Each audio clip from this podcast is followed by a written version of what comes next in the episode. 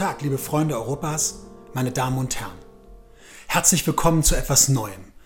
Mein Podcast Europas Weg zur Verfassungsgeschichte der Europäischen Union.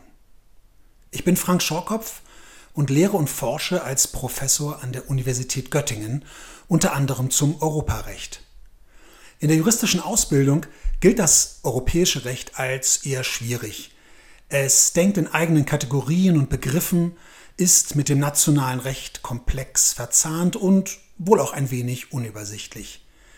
Meiner Erfahrung und Überzeugung nach muss das Recht des organisierten Europa, will man es in der Gegenwart verstehen, stärker in seinen ideellen, wirtschaftlichen, politischen und historischen Zusammenhängen betrachtet werden. Das ist bislang nicht Standard und zuweilen auch nicht ganz leicht umzusetzen, denn eine Verfassungsgeschichte der europäischen Integration gibt es so bislang nicht. Und auch die europarechtshistorische Forschung als solche ist immer noch ein vergleichsweise junges Teilfach. Dabei gibt es dort Beachtliches zu entdecken, jenseits der verbreiteten Einleitungshistorie und dem Hinweis auf Winston Churchills Europarede 1946 an der Universität Zürich. Dort hatte Churchill der das Vereinigte Königreich als Premierminister siegreich durch den Krieg gebracht und im Juli 1945 die Unterhauswahlen verloren hatte, als Oppositionsführer eine Rede vor der akademischen Jugend gehalten. Sie fehlt in nahezu keiner Darstellung der europäischen Integration und wird sogar in juristischen Lehrbüchern erwähnt. In der Rede schlägt Churchill eine Art von Vereinigten Staaten von Europa vor, mit dem Kernstück der Versöhnung zwischen Deutschland und Frankreich. Das Vereinigte Königreich sollte freilich kein Teil davon werden, sondern diesem neuen Gebilde als Pate zur Seite stehen. Übrigens wird Churchill auch bei mir noch einmal auftauchen. Recht hat im europäischen Einigungsprozess eine herausgehobene Bedeutung. Den europäischen Gemeinschaften und heute der Europäischen Union fehlen bislang die typischen Ressourcen organisierter politischer Herrschaft große Finanzmittel und unmittelbarer Zwang und auch die politische Kapazität ist begrenzt. Die transnational vernetzten Akteure, sehr viele davon Juristen, die seit den 1950er Jahren an dem europäischen Projekt arbeiteten, haben stattdessen das Recht genutzt. Sie haben das Europarecht zu einer autonomen Rechtsordnung gemacht. Der Europäische Gerichtshof spielt dabei eine tragende Rolle.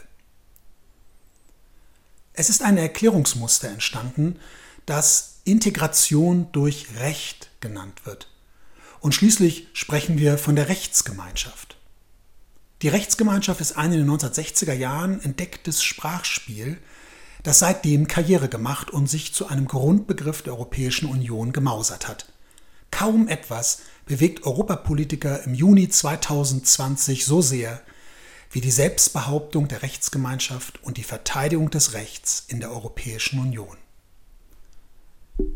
Diese und andere Zusammenhänge möchte ich in meinem Podcast in den Mittelpunkt stellen. Bezugspunkt ist dabei stets das institutionelle Recht des organisierten Europa, die Verträge, Protokolle, Beschlüsse, Weißbücher und Mitteilungen und weitere Akte, die wir aus staatlicher Blickrichtung als Verfassungsrecht bezeichnen würden. Die Zeit seit 1950 wird grob in zehn Jahresschritten periodisiert und in jeder Folge werden einzelne Themen, Ereignisse und Personen näher betrachtet werden.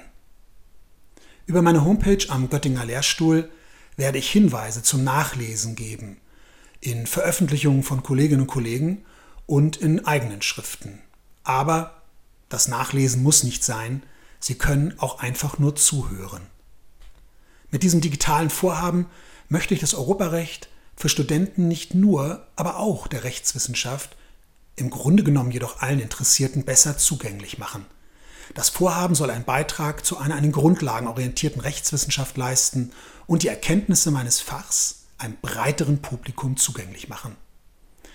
Vielleicht lässt sich der eine oder die andere für dieses Thema auch begeistern und zu weiterer Lektüre oder sogar zu eigener Forschung anregen. So viel zur Einführung. Lassen Sie uns beginnen. Ein guter Anfang ist der 9. Mai 1950. An diesem Tag verlas der französische Außenminister Robert Schumann eine Erklärung in seinem Ministerium. Nach dem Schumann-Plan sollten Frankreich und die Bundesrepublik Deutschland ihre Kohle- und Stahlproduktion zusammenlegen. Die Produktion sollte unter eine gemeinsame oberste Aufsichtsbehörde in einer Organisation gestellt werden, die auch anderen europäischen Staaten offen stünde. Hören wir kurz hinein. L'Europe ne se fera pas d'un coup, ni dans une construction d'ensemble. Elle se fera par des réalisations concrètes, créant d'abord une solidarité de fait. Le rassemblement des nations européennes exige que l'opposition séculaire de la France et de l'Allemagne soit éliminée. L'action entreprise doit toucher au premier chef la France et l'Allemagne. Dans ce dessin, le gouvernement français propose de porter immédiatement l'action sur un point limité mais décisif. Le gouvernement français propose de placer l'ensemble de la production franco-allemande de charbon et d'acier sous une haute autorité commune, dans une organisation ouverte à la participation des autres pays de l'Europe. Cette production sera offerte à l'ensemble du monde, sans distinction ni exclusion, pour contribuer au relèvement du niveau de vie et au progrès des œuvres de paix.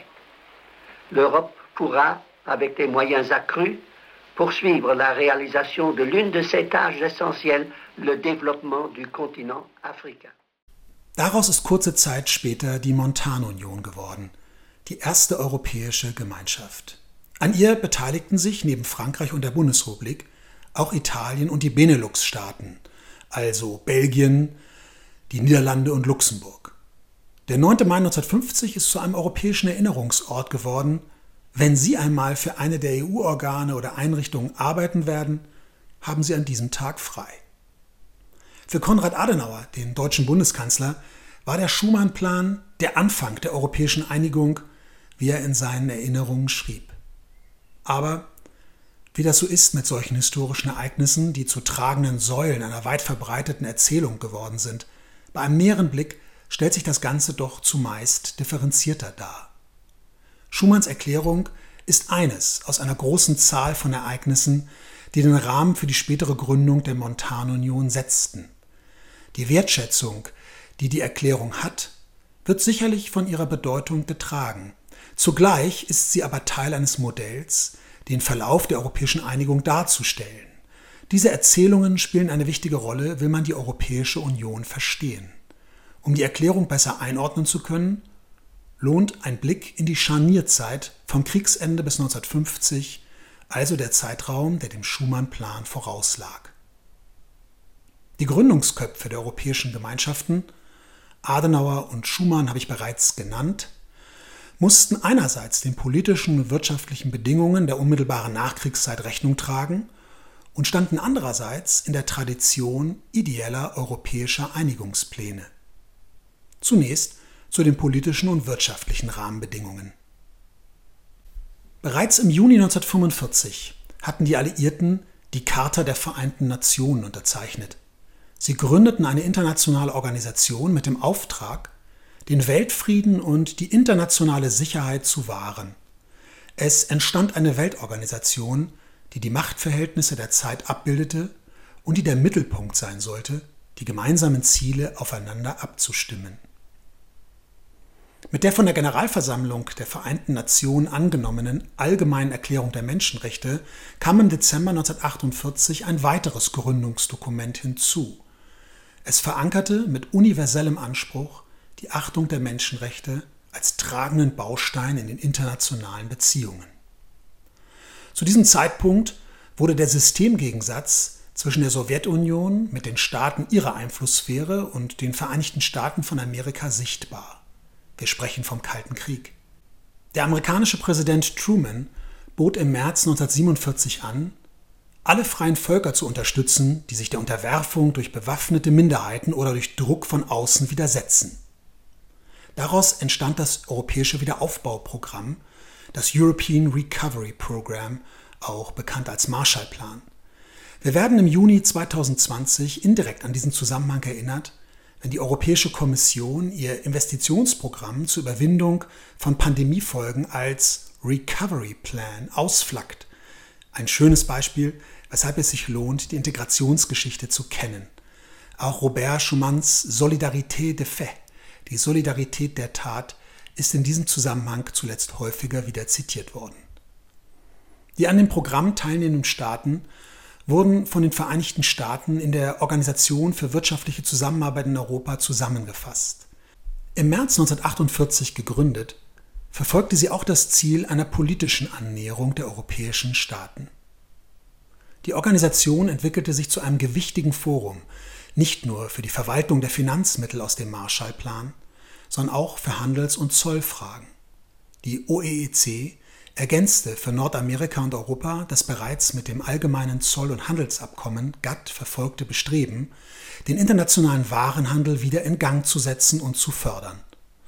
Heute lebt dieses Vorhaben in der Nachfolgeorganisation, der Organisation für die wirtschaftliche Zusammenarbeit und Entwicklung OECD, fort. Es gab dabei unterschiedliche Vorstellungen, was aus dem handlungsunfähigen Deutschland werden sollte, das zwischen den Siegermächten in vier Besatzungszonen aufgeteilt war. Eine Antwort auf die Frage drängte. Deutschland, in der Mitte des Kontinents gelegen, spiegelte geografisch den Systemgegensatz. Trotz der bedingungslosen Kapitulation wurde es besonders von den westeuropäischen Nachbarn als mögliche Bedrohung ihrer Sicherheit wahrgenommen. Und trotz der Kriegszerstörungen verfügte es über ein erhebliches industrielles und militärisches Potenzial, das sich im aufziehenden Kalten Krieg auch auf Seiten des Westens nutzen ließ. Das Vereinigte Königreich und Frankreich hatten sich bereits im März 1947 im Dünkirchener Vertrag gegenseitig Beistand verpflichtet. Ein Jahr später wurde der Vertrag durch den Brüsseler Pakt auf die Benelux-Staaten erweitert. Er sah neben der militärischen auch eine wirtschaftliche und kulturelle Zusammenarbeit vor. Besonders Frankreich hoffte, das politische Erstarken Deutschlands hinauszögern zu können und den schwerindustriellen Rückstand auf Deutschland durch Abtrennung des Saarbeckens sowie der Internationalisierung des Ruhrgebiets aufholen zu können. Auf der Sechs-Mächte-Konferenz 1948 in London trafen diese unterschiedlichen Vorstellungen aufeinander. Im Ergebnis setzten sich die USA durch. Die Deutschen in den drei westlichen Besatzungszonen sollten mit der Reorganisation eines deutschen Teilstaates beauftragt werden. Der Rest ist bekannt. Daraus entstand im Mai 1949 mit der Annahme des Grundgesetzes durch den Parlamentarischen Rat die Bundesrepublik. Die ideellen Traditionen europäischer Einigung haben auch einen institutionellen Anker. Im Mai 1949 wurde der Europarat gegründet. Die Organisation mit Sitz in Straßburg besteht bis in die Gegenwart. Wir werden häufiger auf sie zurückkommen. Der Europarat hat die Aufgabe, einen engeren Zusammenschluss europäischer Staaten zu verwirklichen. Er soll deren Ideale und Grundsätze, ihr gemeinsames Erbe schützen und fördern. Wir haben es mit einer der Organisationen zu tun, in der sich der freie Teil Europas zusammengeschlossen hatte, um liberales Denken zu fördern. Eines der ersten und bis zum Jahr 2020 erfolgreichsten Vorhaben des Europarates war das europäische Gegenstück zur universellen allgemeinen Menschenrechtserklärung. Mit der Europäischen Konvention zum Schutz der Menschenrechte und Grundfreiheiten, kurz EMRK, vom 4. November 1950 ist ein regionales Instrument zur effektiven Durchsetzung politischer und bürgerlicher Freiheitsrechte entstanden.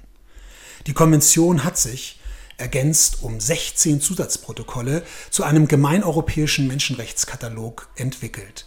Für den Grundrechtsschutz auch in der Europäischen Union spielt diese EMRK eine wichtige Rolle.